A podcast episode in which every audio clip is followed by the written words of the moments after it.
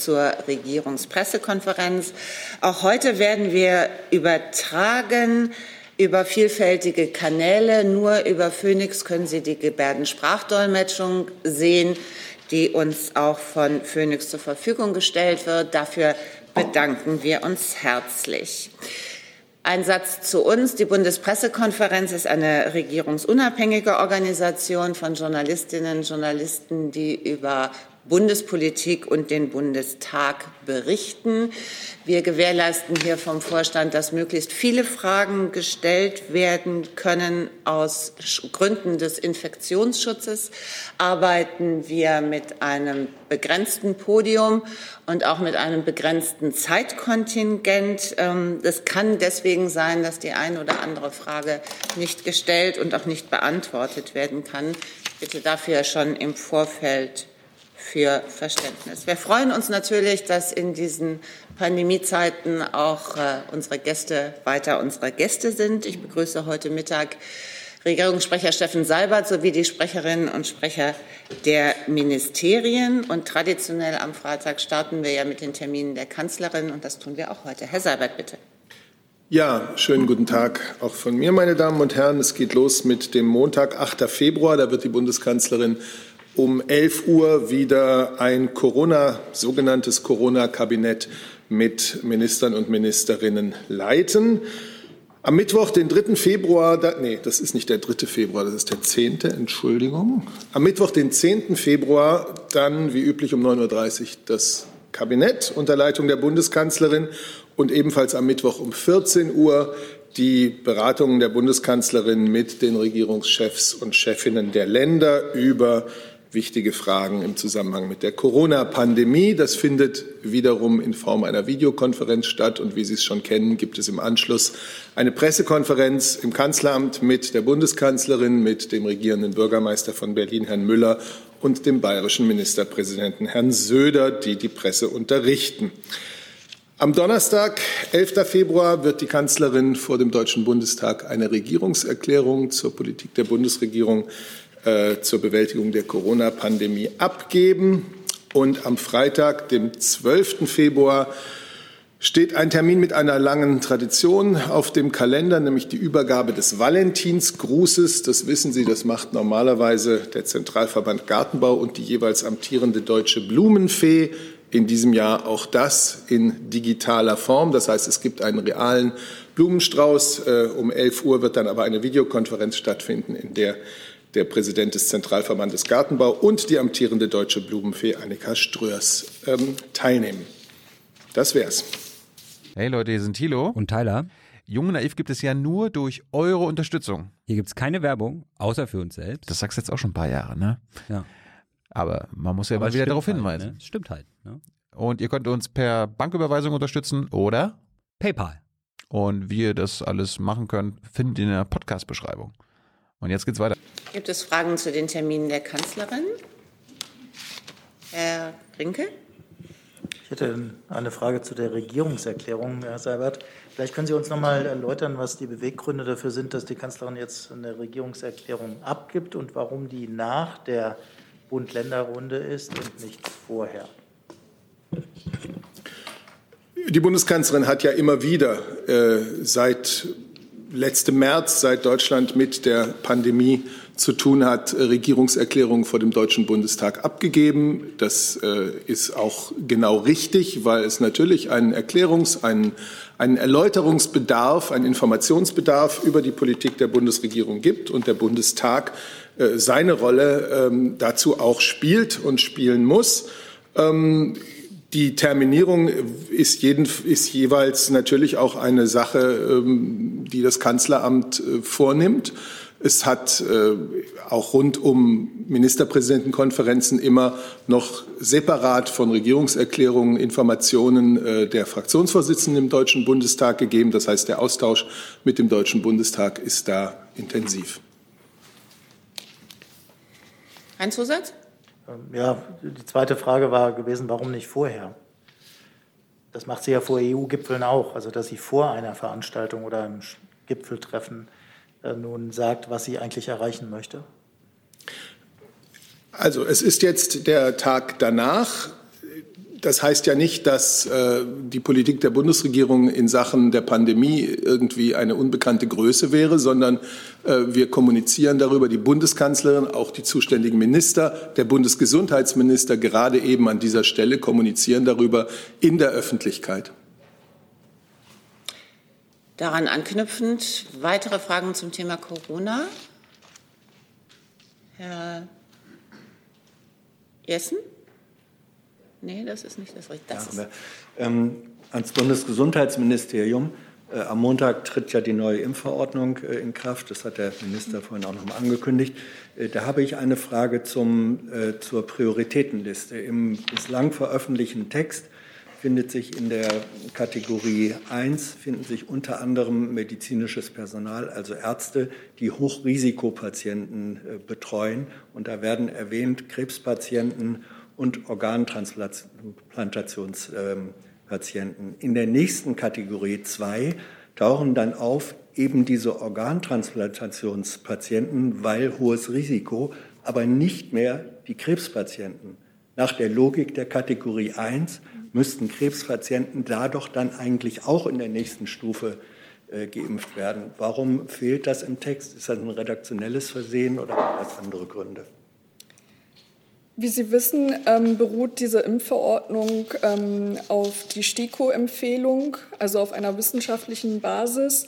Und ähm, ähm, wie Sie schon gesagt haben, dazu liegt ein Referentenentwurf vor und äh, zurzeit wird ähm, regierungsintern noch abgestimmt. Also es kann vielleicht noch zu Änderungen kommen, aber der Minister hat vorhin auch schon gesagt, dass die äh, Reihenfolge sich im, Prinzip, im, Prinzip nicht ändern wird.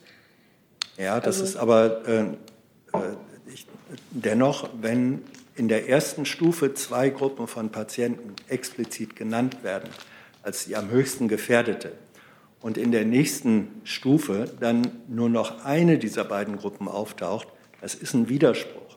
Wenn man schon sagt, das sind die am höchsten gefährdeten, dann müssten beide Gruppen doch auch auftauchen. Ähm, Sie wissen vielleicht auch schon, dass ähm, die Bundesländer vor Ort auch noch mal Entscheidungen treffen können. Und äh, dazu habe ich eigentlich auch nichts weiter zu sagen. Es ist noch in der Abstimmung und äh, es kann vielleicht noch zu Änderungen kommen, aber eigentlich ist es so, dass die Priorisierungsgruppe äh, die Reihenfolge so bleibt, wie sie jetzt ist. Dazu habe ich nichts mehr zu sagen. Herr Reitschuster dazu? Nicht direkt. Herr Jung direkt dazu? Auch nicht. Dann Herr Reitschuster. Eine Frage an das Gesundheitsministerium und zwar der CT-Wert ist ja ganz entscheidend für den Ausgang der PCR-Tests. Wie ist denn da im Wenn Moment Sie in das Mikrofon sprechen oder Jawohl. das sich ein bisschen näher heranholen. Gerne. Vielen Dank. Soll ich es nochmal wiederholen oder war das bisherige klar? Haben Sie es verstanden? Sie haben eine Frage zu den PCR-Tests. Genau, zu, zum CT-Wert und zwar wie äh, der CT-Wert im Moment, was es da für äh, Regeln gibt. Gibt es da inzwischen eine einheitliche Regelung äh, bundesweit oder entscheidet das äh, jedes Labor, ab welchem CT-Wert ein Test als positiv gewertet wird? Danke. Meines Wissens nach ähm, ähm, gilt dies bundesweit, ähm, aber das kann ich gerne noch mal nachreichen, ob es Unterschiede in den Bundesländern gibt. Herr Jung?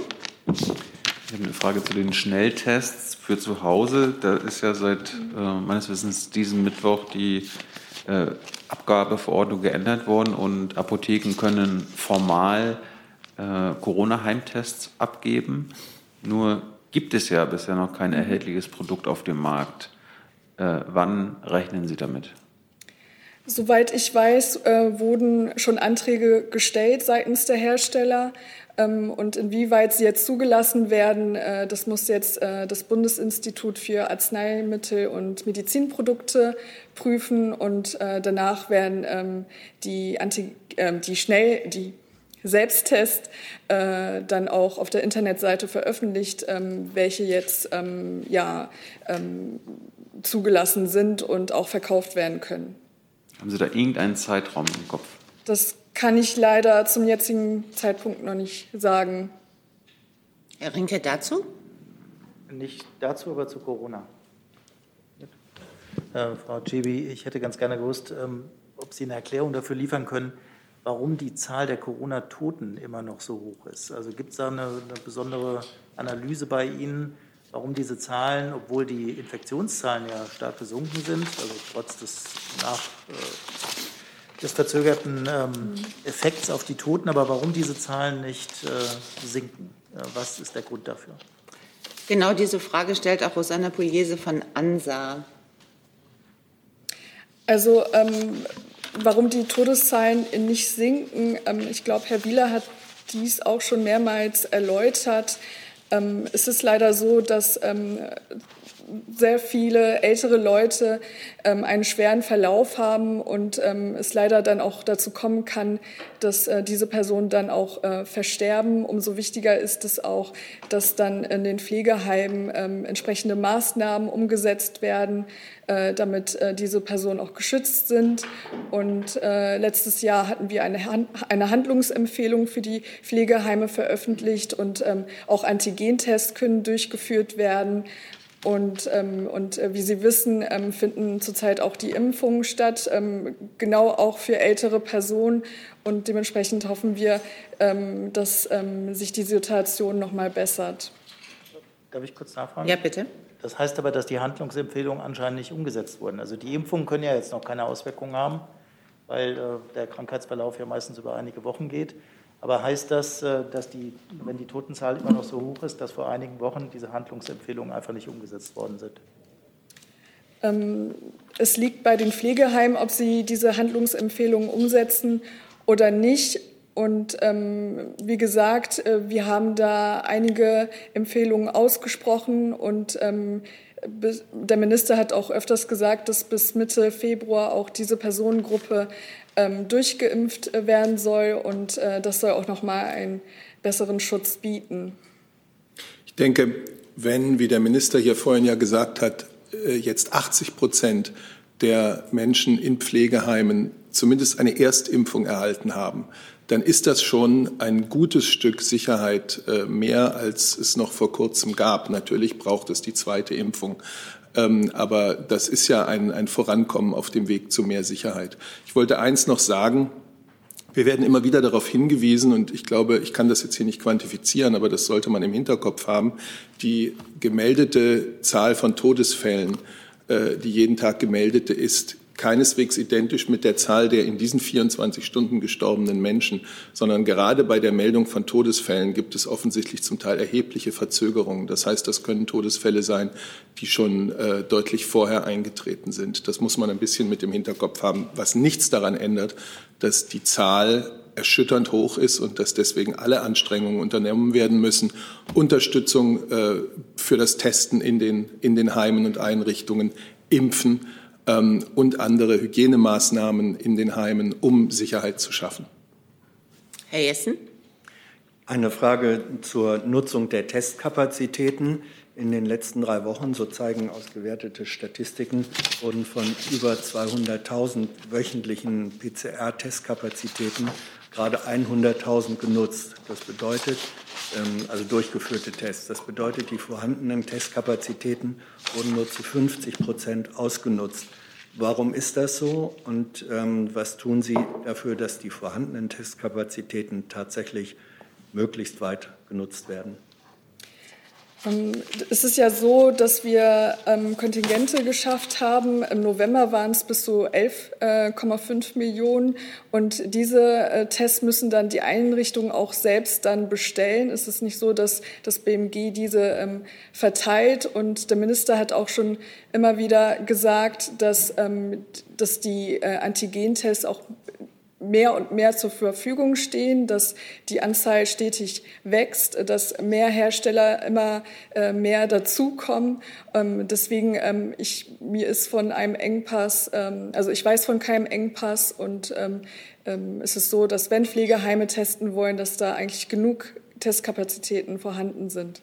Zusatz, Herr Jessen? Ja, möglicherweise habe ich mich da nicht klar ausgedrückt. Es ging nicht um Pflegeheime und es gibt auch, ging auch nicht mhm. um Antigentests, sondern es geht um PCR-Testkapazitäten. Es stehen wöchentlich über 200.000 Testkapazitäten, PCR-Tests zur Verfügung. Genutzt wurden in den vergangenen Wochen äh, jeweils nur die Hälfte davon. Inzwischen ist es weniger als die Hälfte. Das ist die Frage.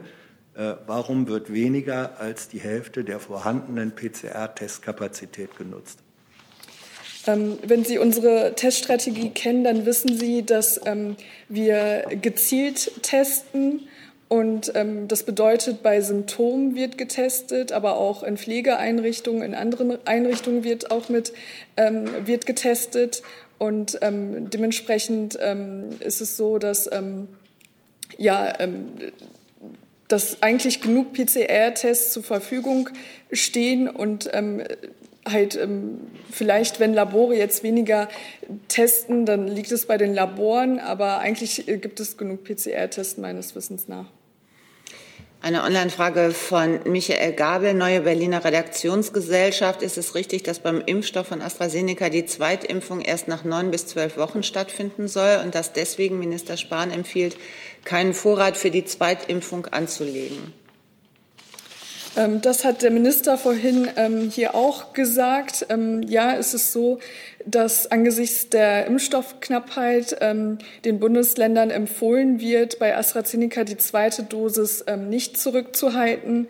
Statt, äh, stattdessen sollen sämtliche Lieferungen der nächsten drei Termine bis zum 19. Februar direkt verimpft werden.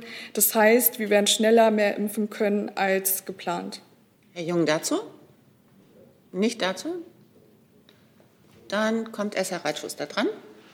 Noch mal eine Frage zu Impfungen und den Tests. Es gibt ja immer wieder Berichte, dass es nach den Impfungen positive PCR-Tests gibt. Gibt es da inzwischen Erkenntnisse darüber, inwieweit die Impfung zu einem positiven PCR-Test führen kann, weil ja Gensequenzen da verimpft werden? Und wenn ja, wie gehen Sie äh, damit um? Es ist ja so, dass äh, bei den Impfstoffen von BioNTech und Moderna zweimal auch geimpft werden muss. Ähm, und äh, es kann sein, also dass zwischen der ersten Impfung und der zweiten Impfung äh, natürlich eine Person äh, sich anstecken kann oder äh, vor der Impfung äh, bereits infiziert ist. Und äh, dementsprechend kann dann äh, eventuell ein Test dann auch positiv ausfallen. Ähm, und wie sich das nach der zweiten Impfung ergibt, das müssen wir schauen. Aber es, nach der zweiten Impfung ist ähm, der Schutz da. Zusatz? Das war jetzt aber nicht ganz die Antwort. Also ich habe es extra nochmal gegoogelt. Mhm. Es heißt von Medizinern, es ist nicht auszuschließen, dass durch die Impfung, also wegen der Impfung, es einen positiven PCR-Befund gibt. Und da wäre die Frage, was ist Ihnen da bekannt und wie gehen Sie damit um? Danke. Also ich höre das jetzt zum ersten Mal. Ähm, ich kann das gerne nachreichen, aber ähm, mir ist nicht bewusst, dass es ähm, solche Fälle äh, geben kann tatsächlich. Das kann ich gerne nachreichen.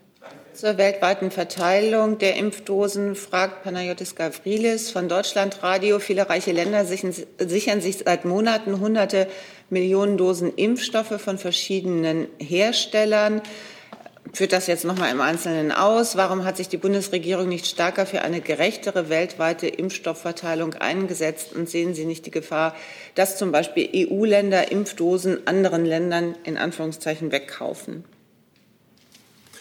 Ja, Deutschland setzt sich genau dafür ein, gemeinsam mit seinen europäischen Partnern, also für einen fairen, für einen bezahlbaren weltweiten Zugang zu Impfstoffen und das nicht nur zu Impfstoffen, sondern auch zu Therapeutika und zu Diagnostika. Wir haben in diesem Sinne seit Beginn der Pandemie für den äh, sogenannten ACT, ACTA Accelerator und vor allem auch für dessen Impfstoffsäule COVAX uns intensiv eingesetzt. Wir werden das auch weiterhin tun. Entschuldigung, Deutschland hat dafür bisher 600 Millionen Euro beigetragen. Und das deckt den Finanzbedarf von ACTA äh, jetzt noch nicht. Äh, es ist also dringend nötig, dass weitere Anstrengungen gemacht werden. Insgesamt sollen in diesem Jahr auf diesem Wege mindestens zwei Milliarden Impfdosen eingekauft werden und verteilt werden. Ähm, dazu hat sich ja auch der Entwicklungsminister Müller geäußert. Also bleibt die Aufforderung wichtig an andere internationale Akteure, auch an private Geldgeber, diese wichtige internationale Initiative nach Kräften zu unterstützen. Denn der Grundgedanke ist ja völlig richtig. Kein Land wird sich als vor Corona sicher erklären können, wenn es irgendwo auf der Welt noch, ähm, noch ähm, die Pandemie wütet. Dazu sind wir viel zu sehr miteinander verknüpft und verwoben und verbunden. Also brauchen wir tatsächlich den weltweiten Kampf gegen die Pandemie. Herr Jung, noch mal zu Corona. Ich könnte in dem Zusammenhang vielleicht eines noch hinzufügen, weil das ja noch relativ neu ist.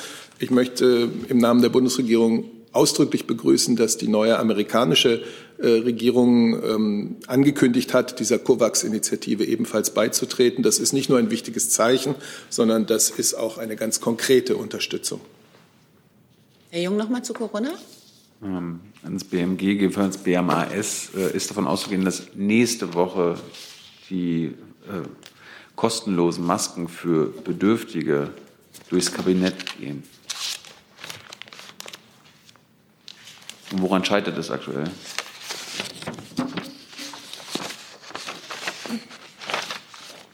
Dazu kann ich ähm, gerne etwas sagen. Ähm, es ist so, dass ähm, die ähm, Verordnung, die Schutzmaskenverordnung heute im Bundesanzeiger veröffentlicht werden soll und ähm, dann am Samstag in Kraft treten soll. Und ähm, es ist so, dass dann auch die Krankenkassen nächste Woche mit der Versendung der Briefe anfangen können. Können Sie, kurz, können Sie kurz sagen, was da drin steht? Ich war auf dem Stand, dass zehn Masken mhm. als Gutscheine verteilt werden. Wann gibt es dann die nächsten Gutscheine für die nächsten zehn Masken? Weil zehn Masken, die halten ja jetzt vielleicht zehn Tage oder höchstens einen Monat. Also es ist nicht so, dass ähm, die Personen Gutscheine erhalten. Sie erhalten einen Brief und mit diesem Brief gehen sie dann äh, zu den Apotheken und können sich die Masken abholen. Und äh, dazu legen Sie Ihren Personalausweis vor zur Identifikation. Eine Frage, eine Nachfrage. Ich möchte gerne noch mal bei Panayotis Gavrilis äh, auf diese Frage zurückkommen, beziehungsweise auf das, was Sie gesagt haben dazu, Herr Seibert. Wie viele Impfdosen wurden bereits gekauft von den zwei Milliarden? Das kann ich Ihnen jetzt als Sprecher der Bundesregierung nicht sagen, weil das ja nicht eine deutsche Initiative ist, sondern nur eine, zu der wir aus Überzeugung äh, und äh, auch intensiv beitragen. Ich kann schauen, ob ich das irgendwo in meinen Unterlagen habe, aber ehrlich gesagt wäre diese Frage dann äh, eher an die WHO zu richten. Herr Jessen.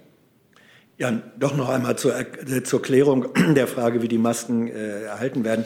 Sie sagten keine Gutscheine, sondern einen Brief, mit dem man zur Apotheke geht. Faktisch ist das jetzt schon so, nur dass diesem Brief eben Gutschein beiliegt. Ähm, wie viele, wenn man mit dem Brief zur Apotheke geht, auf wie viele Masken hat man mit diesem Brief Anspruch? Man hat Anspruch äh, auf zehn Masken.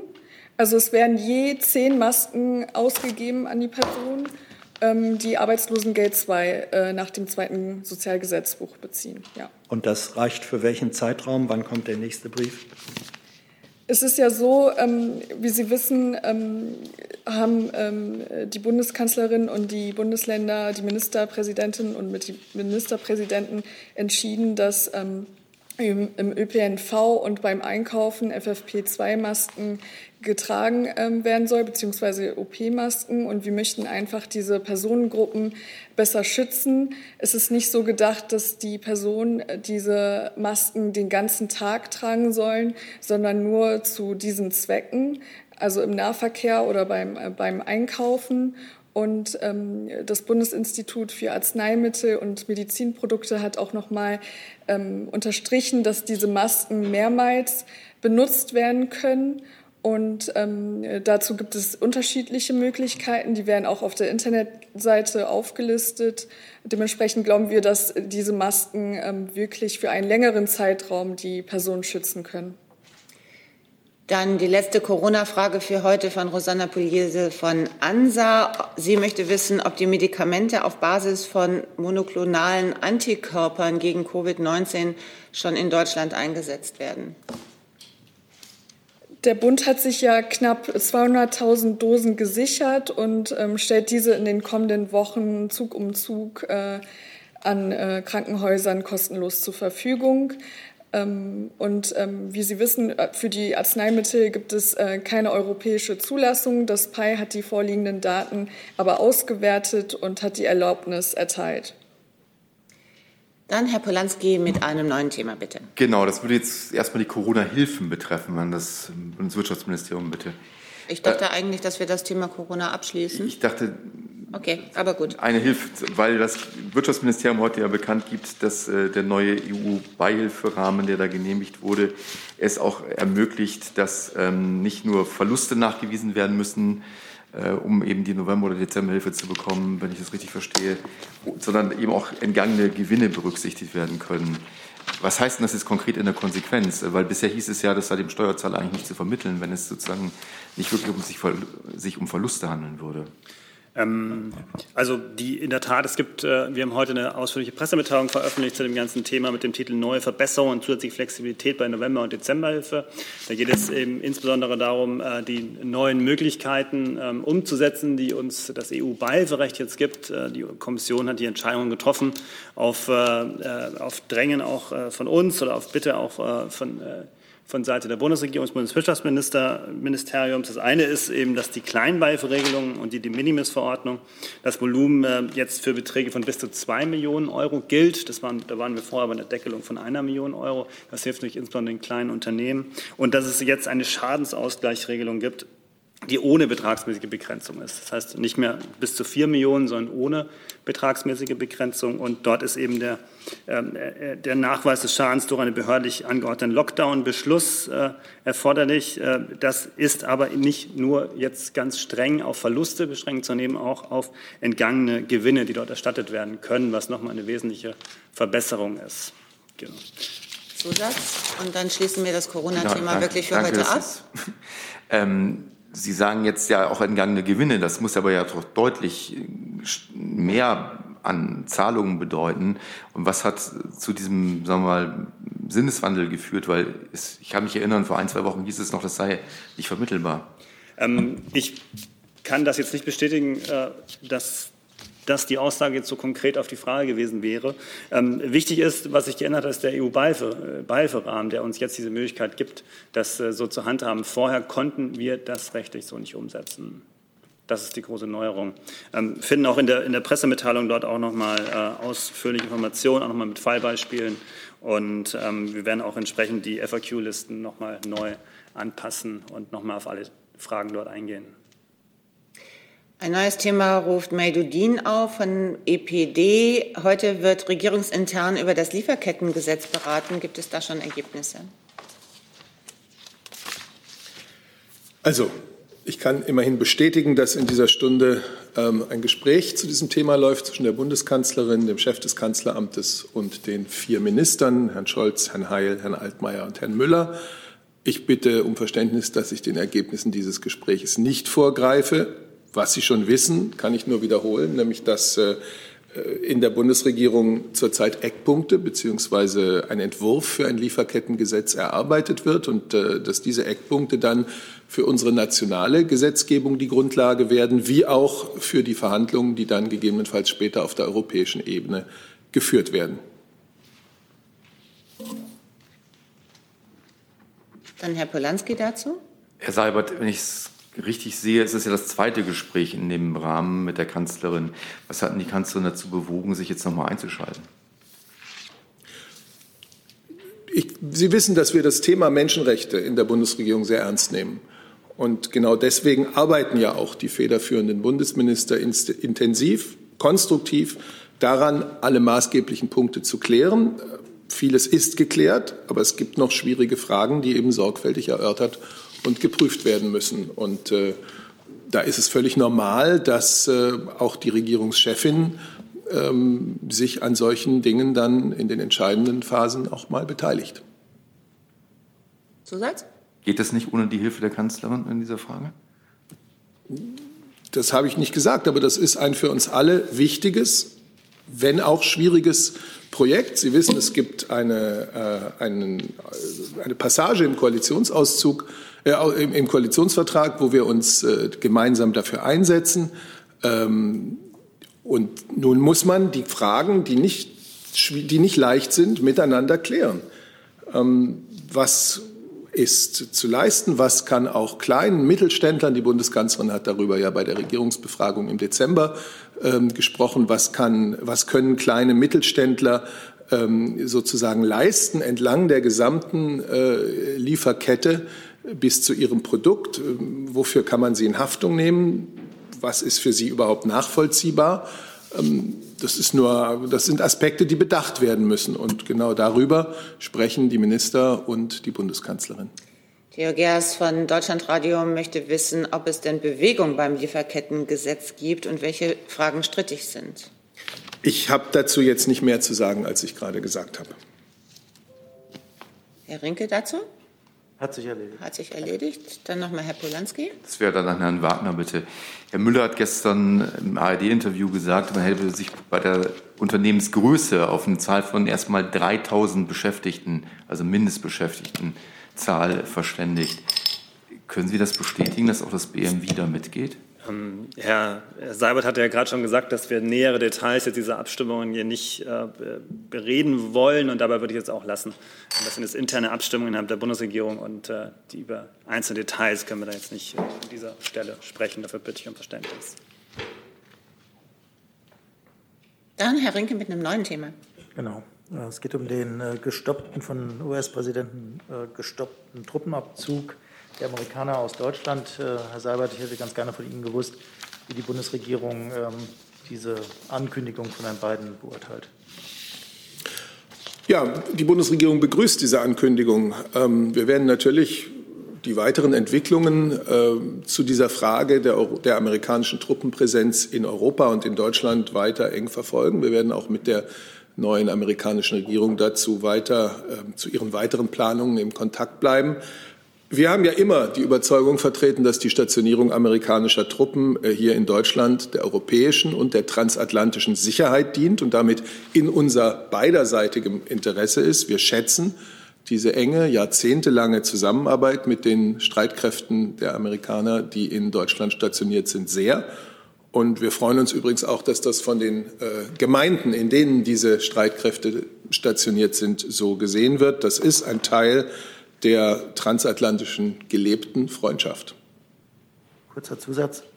Kann die Bundesregierung etwas tun, dass bei der Prüfung, die ja trotzdem jetzt ansteht, ähm, eine Entscheidung gegen einen Abzug ausfällt? Also gibt es konkrete Angebote jetzt an die neue US-Administration?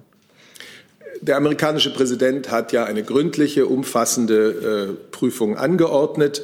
Wir werden diese Entwicklungen jetzt natürlich weiter verfolgen, aber das ist eine inneramerikanische Angelegenheit, wie diese Prüfungen nun vonstatten gehen. Dazu möchte ich mich hier nicht weiter äußern. Die Haltung der Bundesregierung ist sowohl vom Außenministerium als auch ähm, fürs Kanzleramt äh, immer wieder, auch vom Verteidigungsministerium, äh, sehr klar gemacht worden. Herr Molzen von AP möchte in diesem Zusammenhang noch wissen, ob Gespräche äh, mit der US-Regierung beabsichtigt sind. Wir sind mit der amerikanischen Regierung zu vielerlei Themen äh, im engen Kontakt. Herr Jung dazu.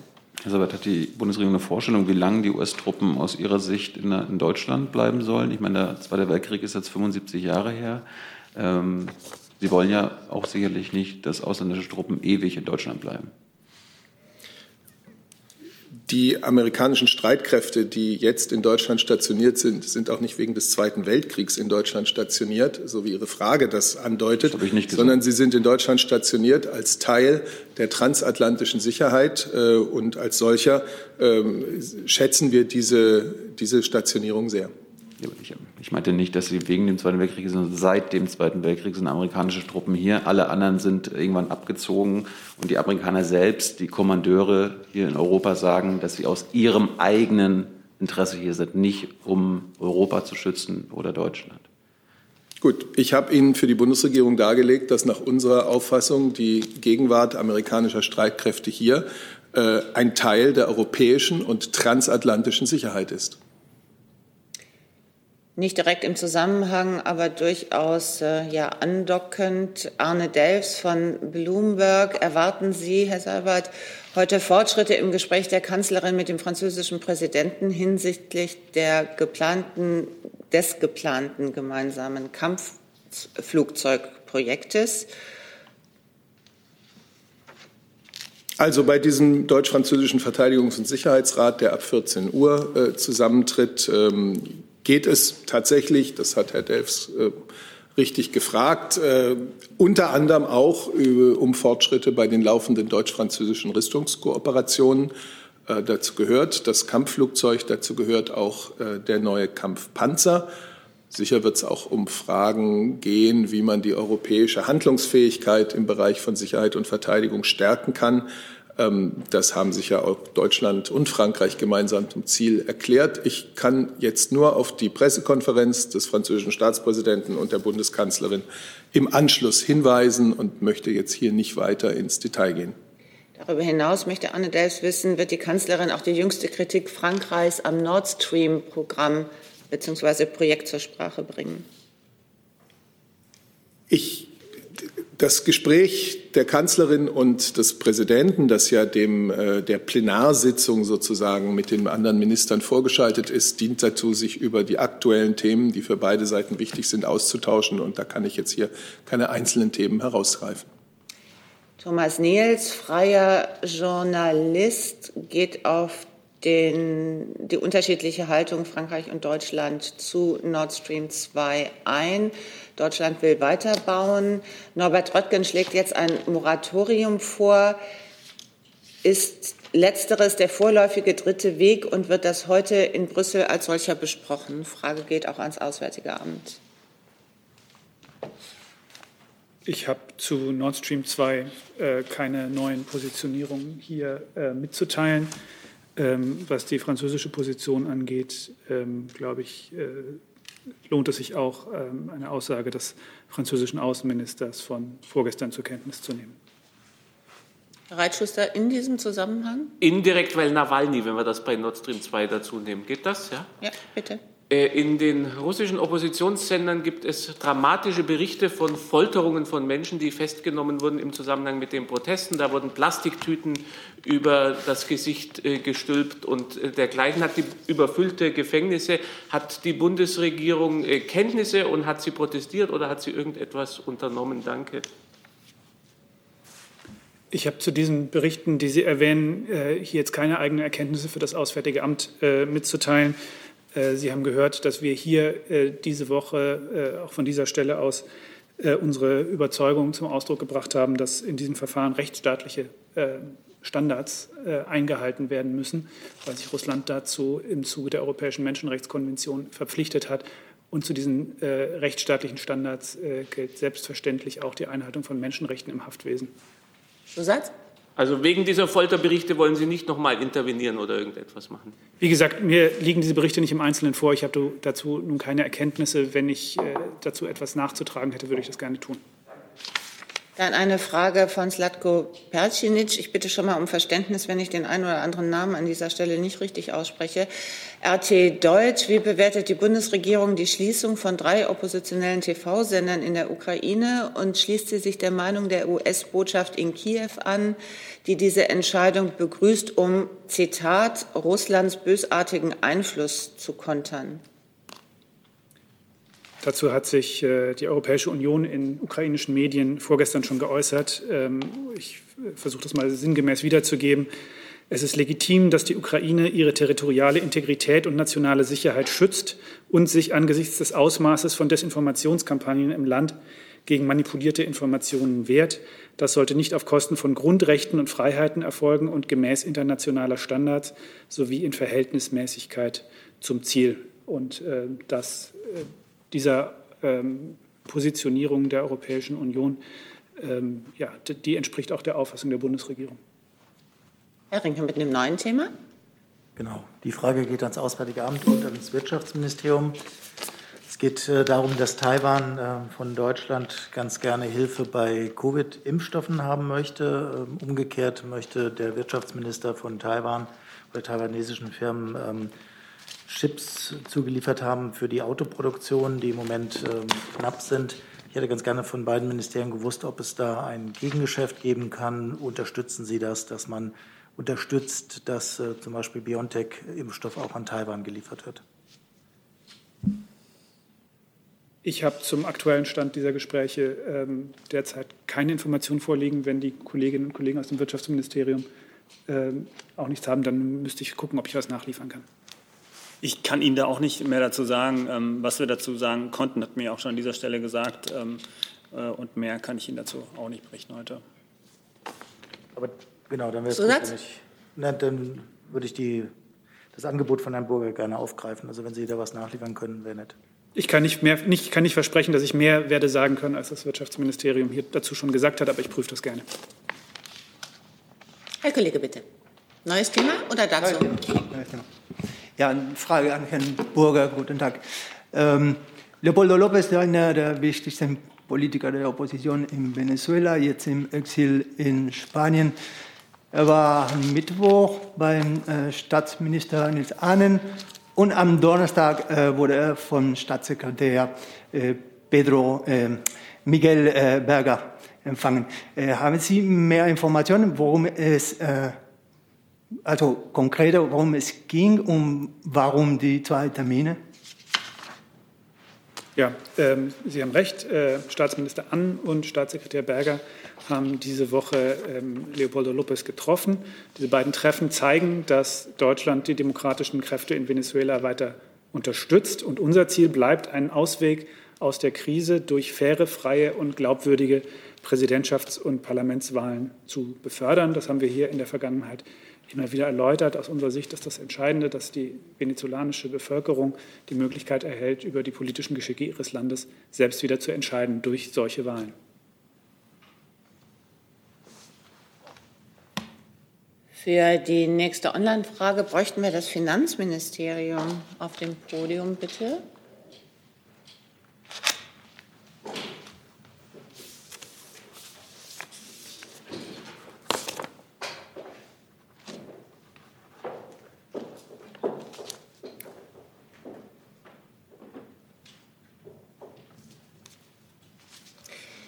Miriam Pauli, Entschuldigung, RTL und NTV möchte wissen, der Spiegel meldet, dass das Bundesfinanzministerium plant, die Tabaksteuer von Januar 2022 an in fünf Schritten zu erhöhen.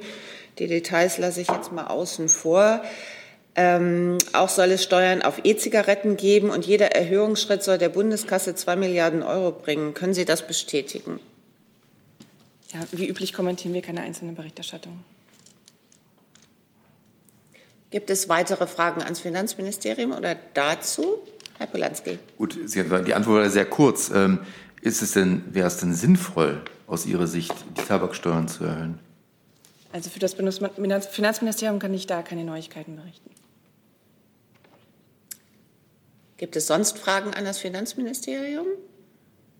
Hey Leute, hier ist Thilo von Jung und Naiv. Kurzer Hinweis von meiner Seite. Jung und Naiv gibt es nur durch eure Unterstützung und ihr könnt uns per Banküberweisung oder PayPal unterstützen. Danke dafür. Dann Herr Jung mit einem neuen Thema. Es geht auch ans Bundesumweltministerium. Ist das da?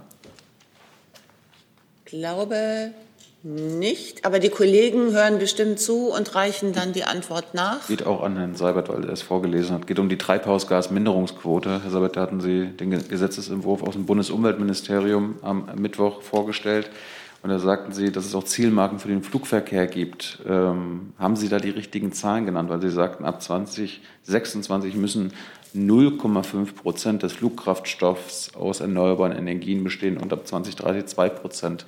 Sind das tatsächlich Ihre äh, klimapolitischen Zielmarken? Oder haben Sie sich da geirrt? Also ich würde Sie schon bitten, die Frage dann doch noch mal den heute nicht anwesenden Kollegen vom Umweltministerium zu stellen. Ich meine nicht, dass ich mich geirrt habe. Ähm, und auch wenn äh, drei Prozent jetzt vielleicht für Sie äh, noch nicht nach sehr viel klingt, dann müssen Sie bedenken, dass es derzeit äh, ich weiß es nicht, nahezu keinen oder keinen äh, ähm, Umweltkraftstoff in der Verwendung gibt und dass deswegen äh, das schon ein, ein erheblicher Schritt nach vorne wäre, wissend, dass da mehr kommen muss. Aber ich würde Sie bitten, äh, die Kollegen vom Umweltministerium, die natürlich dafür federführend waren, bitte zu befragen. Sonst müsste ich es herausfinden und entsprechend auch nachreichen. Beides ist möglich. Waren zwei Prozent. Bitte? Es waren zwei Prozent, jetzt aber gerade von drei. Ach so, okay. Also wie ich gesagt, ich hatte Sie mit zwei zitiert. Ich kann es nachreichen oder äh, Sie fragen direkt äh, die, äh, das Bundesumweltministerium, das äh, hierfür federführend war. Herr Reitschuster, hatten Sie noch eine Frage? Liegen sonst noch Fragen vor? Dem ist nicht so. Dann sage ich Dankeschön für diesen Freitag, wünsche vorbörslich ein schönes Wochenende. Gab es noch was? Okay, gut. Und danke herzlich für den Besuch bzw. die digitale Beteiligung. Danke.